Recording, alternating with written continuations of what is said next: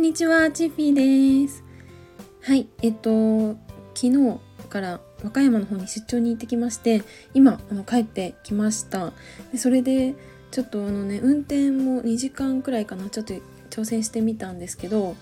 その時に、あの今日スタイフで何喋ろうかなっていうふうに考えてたら、あのウェブライターの失敗談をちょっと思いついたので、今日はその失敗談について語ってみようかなって思います。はい、でこれまで、まあ、たくさん記事を書いてきたんですけど、まあ、その中でもやっぱり失敗っていうのもたくさんしてきてうん失敗ってこう言ってもやっぱりそうだなちっちゃいものから大きいものまでいろいろあってもう数えきれないほどミスはしてきたし、まあ、それでへこんだりもしたんですけど中でも私が印象に残ってる失敗っていうものを今日はご紹介したいなって思います。えー、っと私がすごい記憶に残ってる失敗といえば記事を最初から最後まで書き終えた後にタイトルを間違えたっていうことに気づいたっていうね失敗ですね これあの初期の頃だったのでそんなに文字数はなくってだいたい1,000文字くらいの記事だったんですけどそれが音楽だったんですねジャンルが。で確かライターを始めて3ヶ月とか4ヶ月くらいだったかな。10記事ぐらいまとめてお仕事を取れたのがこの時だったんですね。ですっごい嬉しくて。でそう1日じゃあ1記事ずつ進めていこうかなって言ってやっていってこれ割と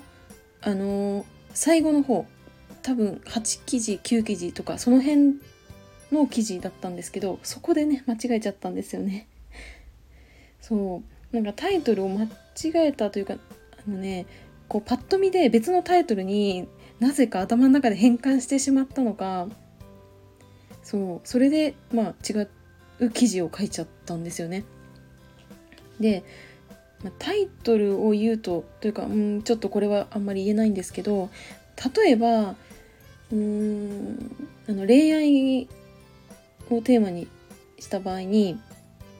片思いをしている時に聴きたい曲って、まあ、あるじゃないですか。まあ、その曲があったとして恋人ができた時に一緒に聴きたい曲っていうのも、まあ、別にあるとするじゃないですか。そしたらこの時の曲って多分同じ曲にならないと思うんですよね。えー、わかるかなこれ伝わる？なんかさ片思いの時と恋人がいる時の気持ちって違うじゃないですかだからその時の気持ちに合った曲っていうのはやっぱ違ってくるからこそ当然その気持ちの時におすすめしたい曲っていうのは違うと思うんですね。でこれ私の場合どうかなっ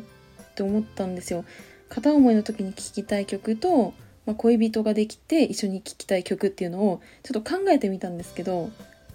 ごめんなさい。すぐに出てこなくって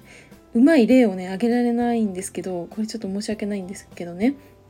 まあうーん。ただやっぱ結局ねタイトルを間違えたことでその人とか読者の心情と合ってない記事をこうおすすめしちゃってたわけじゃないですか。まそれはね事前にそのクライアントからタイトル全然違いますみたいな風にあに教えてくださったからそこで気づいてやり直せたんですけどねこれちょっと本当にタイトルねちゃんとこう、まあ、見るのは当たり前ですけど、ね、変換はねやっぱちょっとしないようにっていうそっから私もうクライアントからもらったタイトルの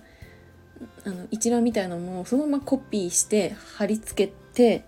書くようになりましたね。うん。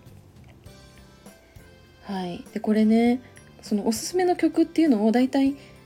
うん、10記事くらいかな、まあ、紹介してたんで、全てその曲を選び直すところからやり直さなくちゃダメだったんですね。で、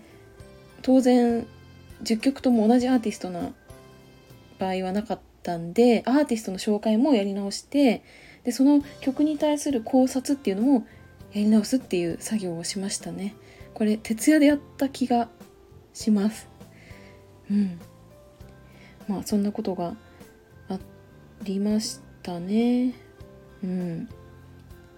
はい。というわけで今回は私がライターになって失敗したことについて語ってみました。実はこの他にも失敗はいくつも経験しているのでまた別の機会に語ってみようかなと思います。はいそれでは今日も最後までお付き合いいただきありがとうございました。バイバーイ。